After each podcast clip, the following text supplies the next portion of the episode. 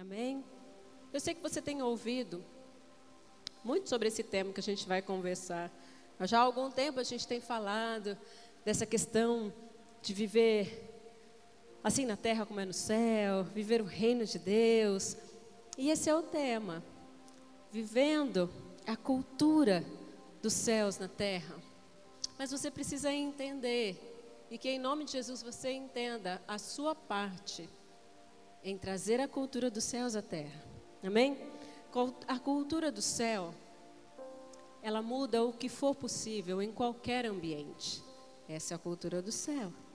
Tá? Ela muda, ela transforma qualquer ambiente.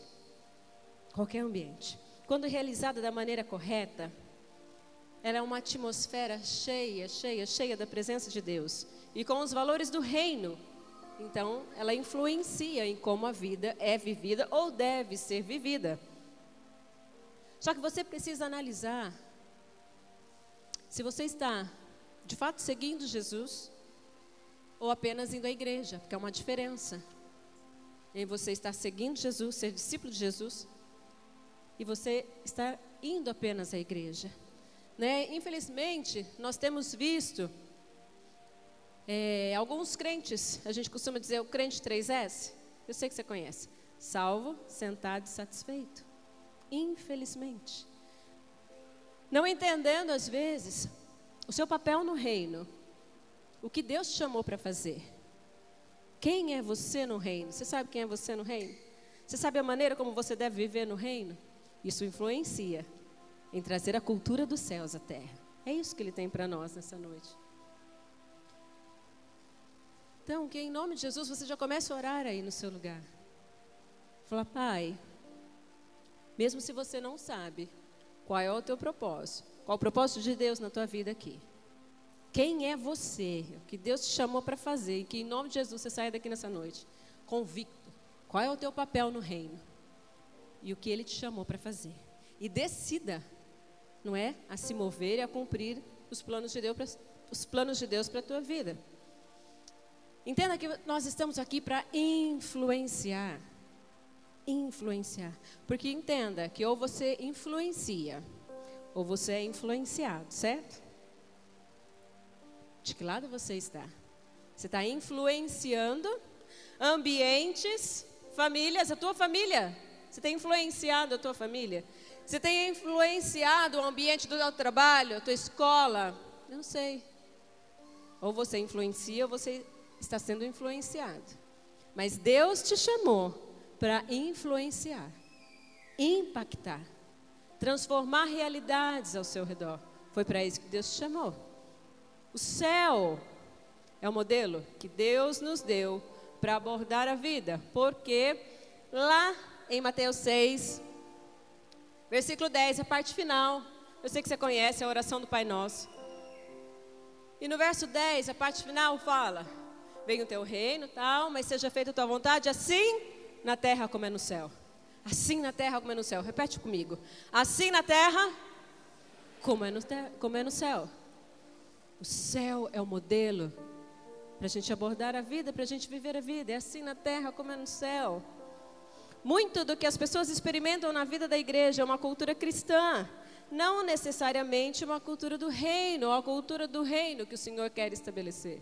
Infelizmente, há muita religiosidade, eu sei que você já tem ouvido muito sobre isso.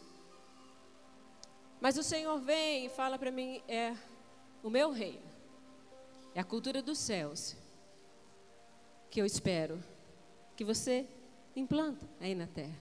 Esse é o modelo, o céu, o céu é o modelo. Sem os valores do céu definindo quem somos e como vivemos, não estamos em posição de influenciar a cultura do mundo, sem os valores do céu definindo quem somos, quem é você e como você deve viver. Não tem como influenciar nada. Você precisa saber, certo? Se o reino de Deus não influencia como conduzimos nossas vidas dentro da igreja, nunca poderemos esperar que Deus nos dê poder para influenciar as culturas ao redor. Ver a cultura do reino sendo estabelecida na terra é sonho de Deus. Se é sonho de Deus, tem que ser o meu sonho, tem que ser o teu sonho também. É assim na terra, como é no céu. Não esquece, o céu é o modelo. O céu é o modelo para nós vivermos aqui na terra. Ok, estou entendendo que precisamos viver a cultura dos céus. Ok. Como nós vamos viver então essa cultura dos céus? E o primeiro ponto é importantíssimo, você precisa entender. Que, em primeiro lugar, para vivermos a cultura dos céus aqui na terra, nós precisamos abandonar a cultura do mundo. Nós precisamos abandonar a cultura que o mundo estabeleceu. Eu gosto muito de um texto da palavra de Deus, eu costumo dizer que eu uso ele para tudo, que é Romanos 12, 2. Você conhece Romanos 12, 2? Quem conhece? Então vocês vão ter que ler comigo. Põe aí para mim, Romanos 12, 2. E aí você lê bem forte, tá bom? Vamos lá? Não se amoldem ao padrão deste mundo, mas transformem-se pela renovação da sua mente, para que sejam capazes de experimentar e comprovar a boa, agradável e perfeita vontade de Deus. O problema é que nós conhecemos muito bem o final do verso. Eu quero experimentar a boa, perfeita e agradável vontade de Deus. Amém, aleluia. Mas tem a primeira parte do verso que é tão importante. Não se amolde ao padrão deste mundo. Não tome forma do padrão deste mundo. Mas você precisa ser transformado pela renovação da sua mente. Aí sim nós vamos experimentar a, experimentar a boa, perfeita e agradável vontade de Deus. Mas não podemos nos amoldar ao padrão deste mundo, à cultura deste mundo, aquilo que o mundo tem estabelecido. Infelizmente, nós estamos trazendo para dentro da igreja, para dentro das nossas casas. Vivemos neste mundo, mas nós não somos deste mundo, pelo menos eu não sou. Meu destino final é o céu, amém? O seu também precisa ser. Nós vivemos nesse mundo, mas nós não precisamos e não devemos nos conformar com o padrão deste mundo. Nosso destino é o céu. O modelo para mim é o céu. É assim na terra, como é no céu. Então, para isso, nós precisamos andar na contramão do mundo. Nós precisamos andar na contramão do mundo. Só que muitas vezes nós não queremos pagar o preço, não é? Muitas vezes nós queremos, preferimos agradar as pessoas. Mas nos esquecemos que importa é agradar o Senhor. Você não vai conseguir agradar todo mundo. O que eu tenho visto, dentro do nosso contexto, por exemplo, discipulado. Algumas pessoas que não têm coragem de confrontar o seu discípulo. Ai, vai que ela não gosta, vai que ela fica de mal de mim. Sabe o que eu fico pensando? Eu fico pensando na palavra de Deus que me fala que um dia eu vou prestar contas diante de Deus daquilo que eu fiz aqui na terra. Um dia eu vou prestar contas. Um dia o Senhor vai olhar para mim e vai falar assim: Ana, o que, que, você fez com os dons e talentos que eu te dei? O que, que você fez? Você usou? Você ficou guardadinho aí? Você ficou com medo de usar? Aí sabe o que acontece? Às vezes a gente fica pedindo mais para o Senhor, não é? Pai, me dá mais dons, quero mais dons. Para quê? Se nem os dons que Ele nos deu a gente usa. Entende? Ele nos dá dons. Você tem dons que o Pai te deu. Usa para o reino. E um dia eu vou prestar conta. Um dia eu vou chegar diante dele e ele vai falar: Filhinha amada, lindinha, o que, que você fez com aquilo que eu te dei? Guardou ou usou para o meu reino? Isso é sério. Isso me faz refletir todos os dias. Eu fico, não, Deus, eu tomei uma decisão. Importa agradar o Senhor. Eu sei que eu não vou agradar todo mundo. Eu quero agradar o meu Senhor. Eu quero que no final do dia ele olhe para mim e fala: Ô oh, filhinha, ó, oh, estou feliz contigo. Hoje você fez isso, isso, isso. Sei que a gente não acerta em tudo, mas eu estou tentando. Importa agradar o Senhor. Mas às vezes a gente não quer pagar o preço. A gente não quer ir na contramão do mundo. Não é? A gente quer abraçar as duas coisas. Não tem como. Para viver o reino dos céus na terra, nós precisamos abandonar essa cultura que o mundo estabeleceu.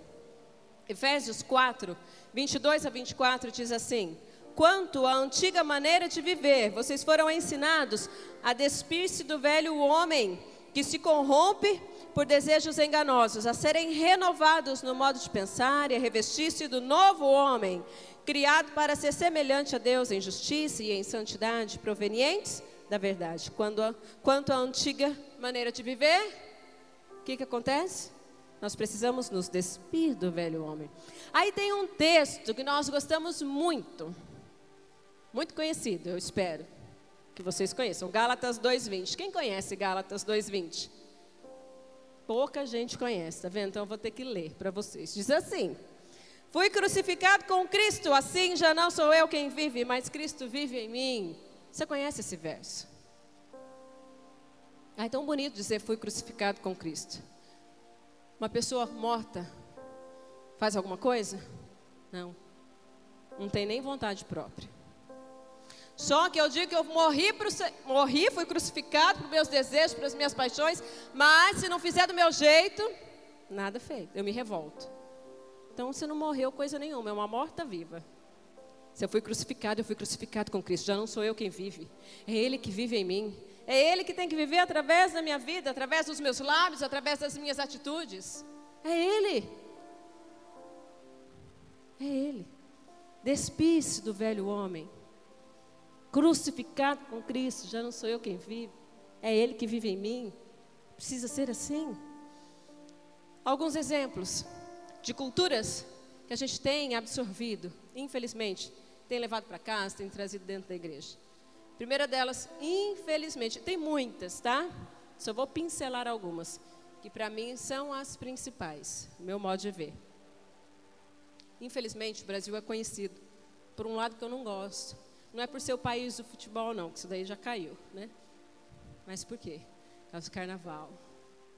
Sensualidade. É a cultura da sensualidade. Infelizmente, tão enraizado em nosso meio. E dentro da nossa igreja, dentro das igrejas, nós temos visto isso. Infelizmente. Sabe o que uma vez eu cheguei a, a ouvir de uma irmã da igreja? Não está mais aqui, não, tá? Pode ficar tranquilo. Que aí depois você fica imaginando quem será, quem será, né? Mas a filha dela estava trabalhando num ministério da igreja. E aí, com muito amor, conforme a palavra nos instrui, tá? Eu precisei chegar até essa irmã e falar: olha, querida, para sua filha trabalhar no ministério, essa roupa não convém, né? Tentei conversar assim, um jeitinho mais amável, educado. Aí sabe o que ela falou para mim? Ah, pastor, o que é bonito é para ser mostrado dentro da igreja. Aí eu te pergunto, é verso bíblico? Quer me falar a referência? Isso é frase do inferno. O que é bonito é para ser mostrado. Isso vem do inferno, querida. Isso vem do inferno. Não é para nós isso. Não é para nós. Uma outra frase bonita também não está na Bíblia, não. Tá? Mas essa frase você pode guardar. Pode pôr no Face e no Instagram. É legal. Diz assim: Roupa não leva para o céu mas quem é do céu sabe como se vestir. Eu vou repetir para você gravar.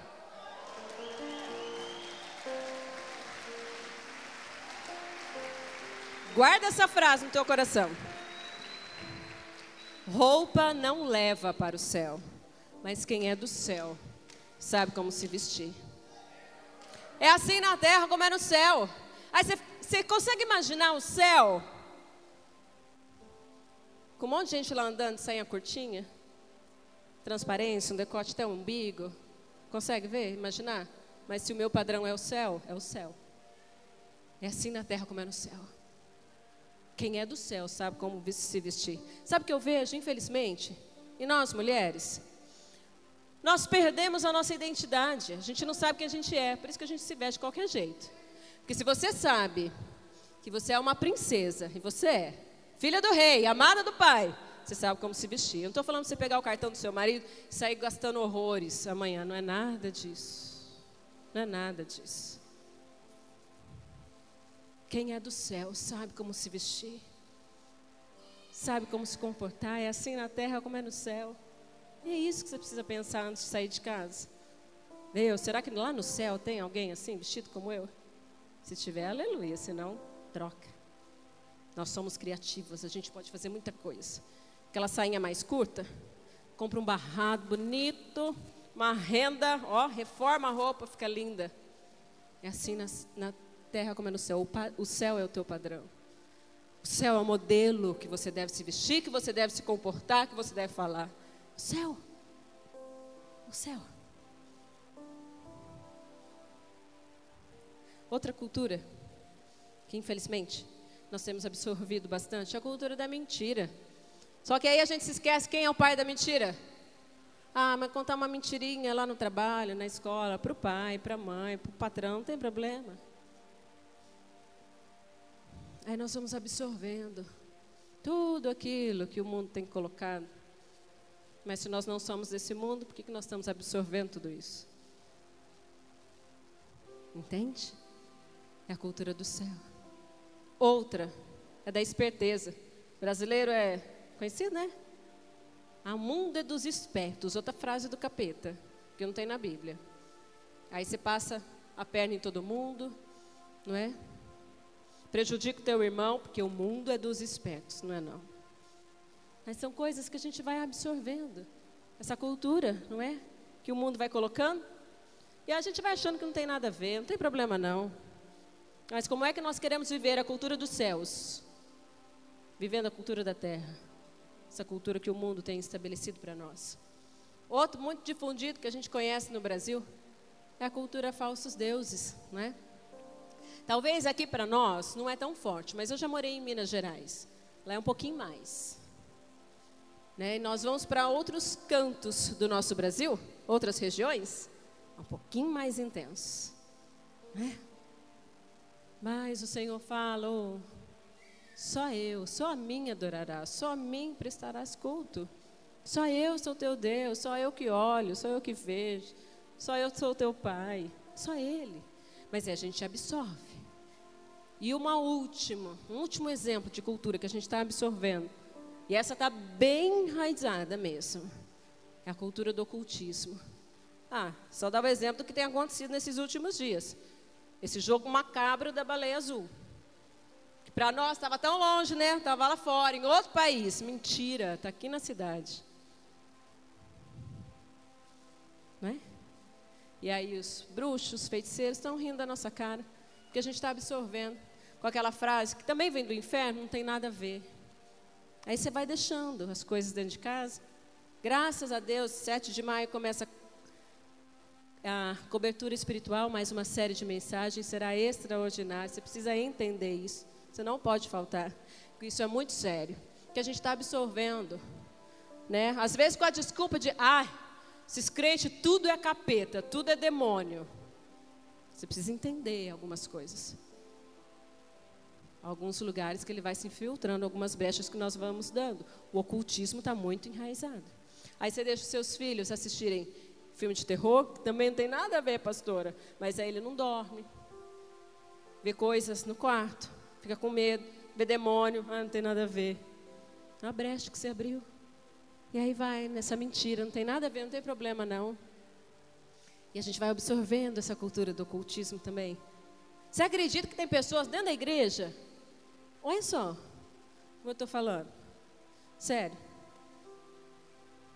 Que eu cheguei a ouvir. É triste, eu estou rindo, mas é triste, tá? Que chega aí em centro espírita para tomar passe ou para. dentro da igreja. Está enraizando. E nós estamos absorvendo essa cultura do mundo. Mas como é que nós queremos viver? A cultura dos céus. Que o céu é o modelo. É isso que o Senhor quer para nós. Se a gente está absorvendo. Então, o primeiro passo é abandonar essa cultura que o mundo tem estabelecido. Se nós de fato queremos viver a cultura dos céus, porque eu quero. Eu já entendi que é para nós, que é possível. Então eu quero, eu já decidi, eu falo, Senhor, eu sou tua filha, Todo filho tem herança. Então, pai, tudo que é direito meu eu quero. Eu peço, querido. Então eu falei, eu decidi viver isso. Então nós precisamos abandonar.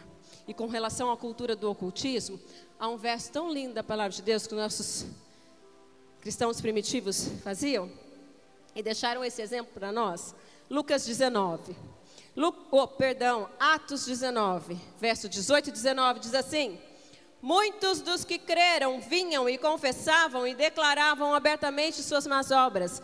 Grande número dos que tinham praticado ocultismo reuniram seus livros e os queimaram publicamente. Calculado o valor total, este chegou a 50 mil dracmas. Olha que exemplo. Sabe por quê? Que não serve para mim, não serve para mais ninguém. Destrói. Entende? E olha que a dracma aqui era uma moeda de prata equivalente à diária de um trabalhador braçal. Aí você faz as contas. Diária de um trabalhador hoje? Faz as contas. 50 mil dracmas, quanto dá? Eles não se importaram com o valor.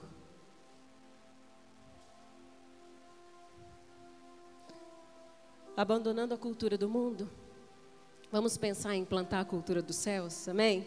É o segundo ponto. Efésios 5, 8, de 8 a 14, diz assim: Porque outrora vocês eram trevas, mas agora são luz no Senhor. Vivam como filhos da luz, pois o fruto da luz consiste em toda bondade, justiça e verdade. E aprendam a discernir o que é agradável ao Senhor. Não participem das obras infrutíferas das trevas, antes exponham-nas à luz porque aquilo que eles fazem em oculto, até mencionar é vergonhoso. Mas tudo que é exposto pela luz torna-se visível, pois a luz torna visíveis todas as coisas. Por isso é que foi dito: Desperta, ó tu que dormes, levanta-te dentre os mortos, e Cristo resplandecerá sobre ti. Ele fala que nós antes éramos trevas, mas agora nós somos luz. Você é luz. Amém? Eu sou luz, você é luz. Quando entra a luz, ela manda a escuridão embora. Ela manda as trevas embora. Você é luz. Viva como filho da luz. Você precisa se posicionar. Entende? Você precisa se posicionar. Viva como filho da luz. Já está determinado. É para mim e para você. É só viver como filho da luz. Tudo bem que é uma escolha, né? Mas Deus deixou isso para nós, Ele espera isso de nós. 1 João 3, 8, a parte B diz: Para isso o Filho de Deus se manifestou, para destruir as obras do diabo. Você está em dúvida ainda do que Deus te chamou para ser? Para fazer? Olha o que está lá em Marcos 16, 15 e 18. E disse-lhes: Vão pelo mundo todo e preguem o evangelho a todas as pessoas. Quem crer e for batizado será salvo, mas quem não crer será condenado. Estes sinais acompanharão os que crerem. Em meu nome expulsarão demônios, falarão novas línguas, pegarão em serpentes e se beberem algum veneno mortal, não lhes fará mal nenhum. Imporão as mãos sobre os doentes e estes ficarão curados. E aí João 14, 12 fala: Aquele que crê em mim fará também as obras que tem realizado, porque eu vou para o meu Pai, então você vai realizar obras maiores. Entendeu? É isso que Deus chamou para fazer. É isso que Deus chamou para ser. Eu estava lendo, eu comecei a ler um livro. Só a introdução já me chacoalhou. Eu falei, não sei o que, que me espera. Mas o livro, eu até postei, dizia mais ou menos assim: os cegos, os surdos, os coxos, os doentes, os endemoniados, os perdidos. Eles só estão nos aguardando lá fora. Entendeu? Para realizar aquilo que a gente tem aprendido. Então, não os decepcione. Forte, né? Eles só estão esperando. Porque aí, às vezes, você vem, se enche, se enche, se enche, se enche, e aí? Eles estão esperando, eles estão aguardando a gente manifestar as obras do Senhor, manifestar a glória dele. Eles só estão esperando a gente impor as mãos, serem curados, libertos, salvos, restaurados. Não os decepcione. Não os decepcione, só estão esperando. Assim na terra como é no céu. Está na hora de estabelecermos a cultura do reino na terra. Como eu disse, a cultura do reino muda. O que for possível em qualquer ambiente. Nós fomos chamados para destruir as obras do diabo. Isso é para mim para você. Entenda algo. Ou criamos impacto no mundo ao nosso redor, ou ele cria impacto em nós. Ou nós criamos impacto, ou o mundo cria impacto em nós. Ou você influencia, ou você é influenciado. De que lado você está? Do lado dos que vão influenciar ou do, do lado dos que são influenciados? De que lado você está? Ou você impacta, E Deus chamou para impactar ambientes, povos, nações, famílias, trabalho, faculdade. Deus te chamou para influenciar, para impactar, para transformar realidades ao redor. Mas se você não transforma, você é transformado pela pressão do mundo, pelas coisas do mundo. Jesus nos ordenou a orar para que a vida na terra fosse como é nos céus. Isso acontece através da manifestação do reino, quando o rei possui o domínio sobre os assuntos da vida cotidiana. Jesus nos ordenou a orar. É assim na terra, como é no céu. O céu é o modelo para a terra, o céu é o modelo para a terra. Fala comigo. O céu é o modelo para a terra. Você precisa crer nisso. Você precisa acreditar nisso. O céu é o modelo. Ele anseia. Entenda algo. Preste atenção no que eu vou te falar. O nosso Deus, o nosso Pai, ele anseia por lugares na terra que o façam lembrar o céu. Lugares em que ele se sinta em casa. O Senhor anseia por lugares que o fazem lembrar o céu. Lugares que ele se sinta em casa. Aí eu te pergunto: a sua casa é um lugar assim? Se o Senhor viesse, se Deus viesse, chegasse lá na sua casa, ele se sentiria em casa?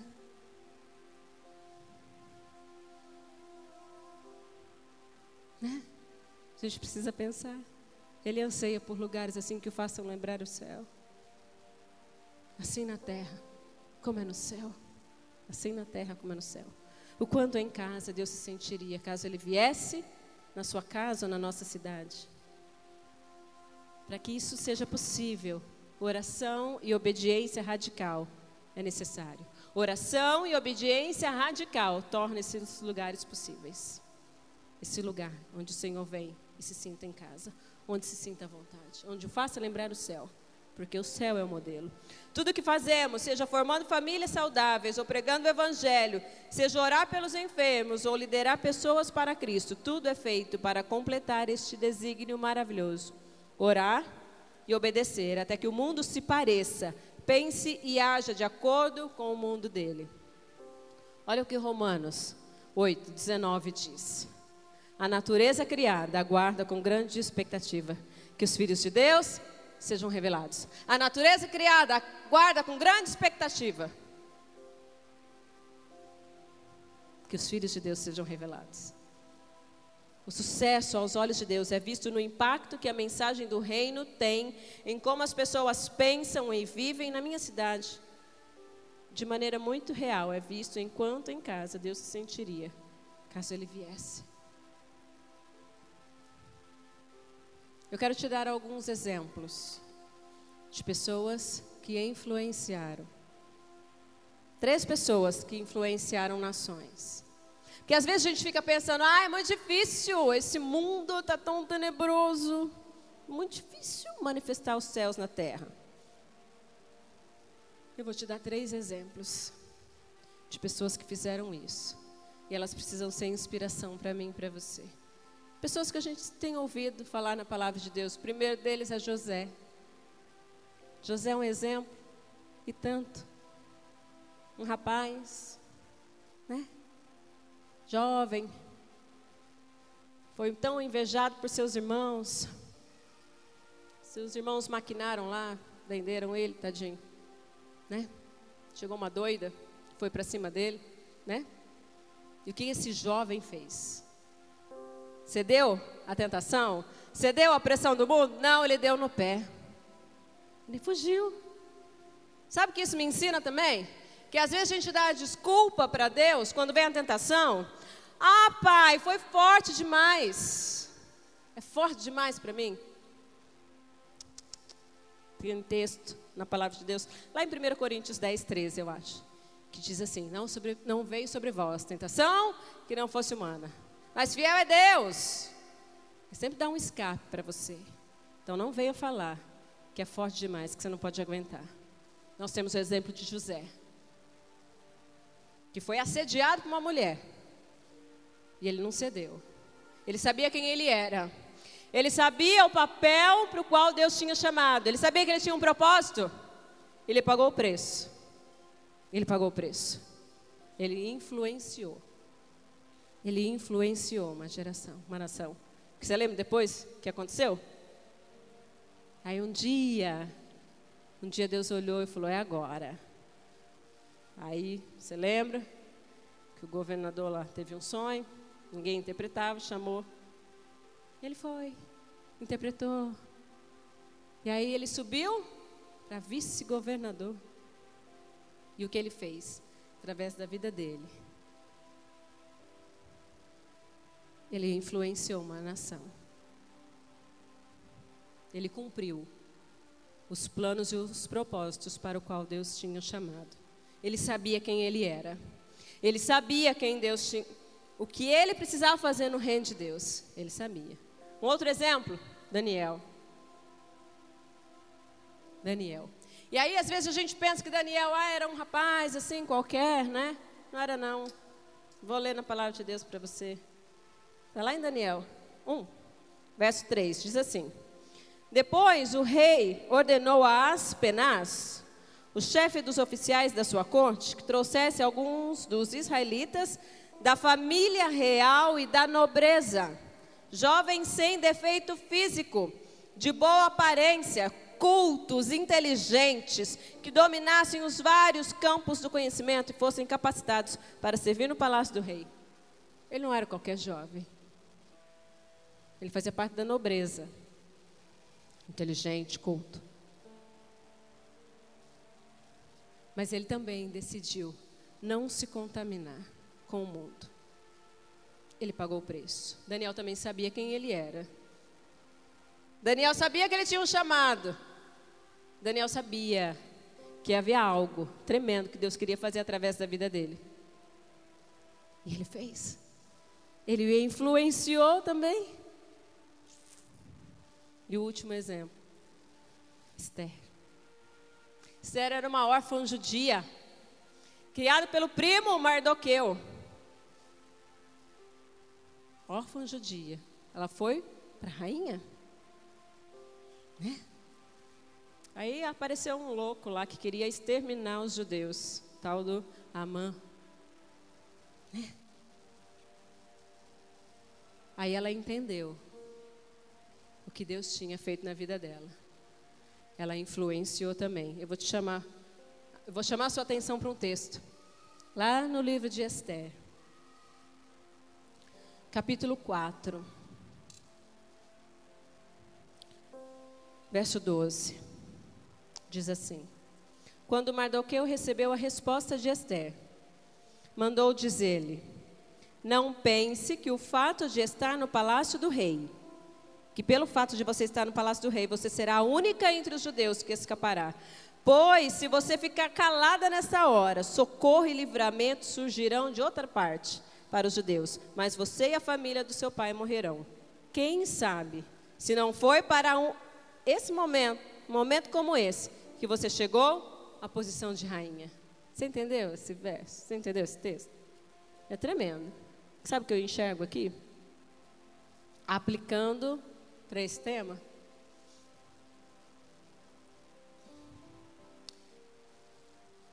Deus escolheu Esther para esse momento.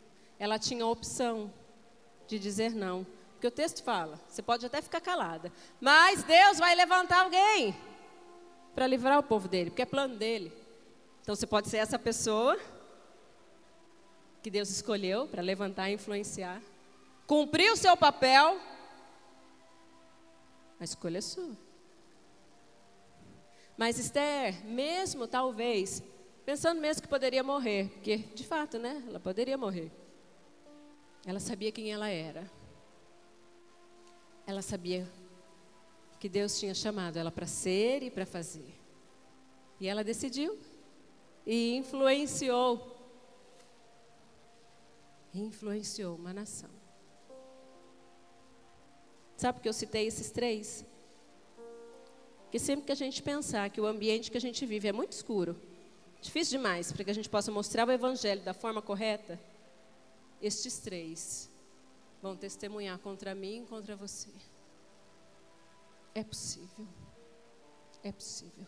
É só você ter convicção de quem você é e o que Deus te chamou para fazer e ser nesse momento.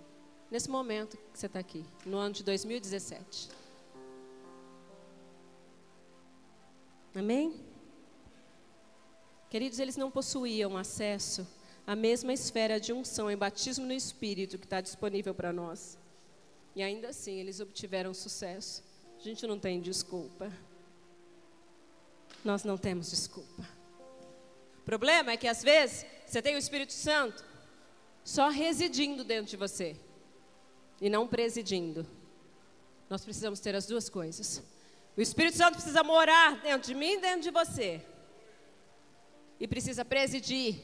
Quem preside tem o governo. Ele precisa governar a minha vida e a sua vida.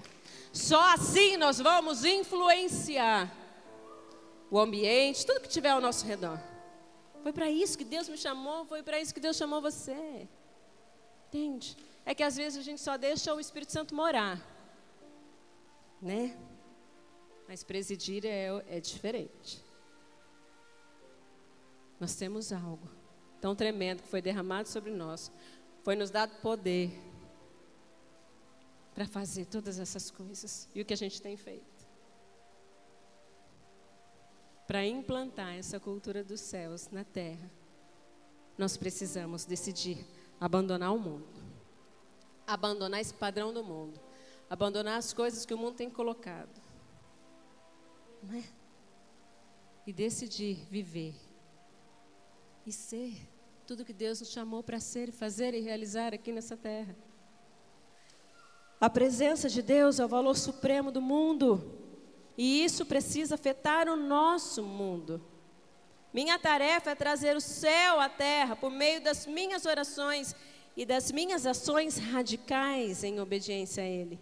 Precisamos viver para influenciar pensamentos, valores e propósitos. O mundo está pronto para ouvir uma mensagem pelo qual eles possam viver e morrer por ela, se a autenticidade for mostrada em nós.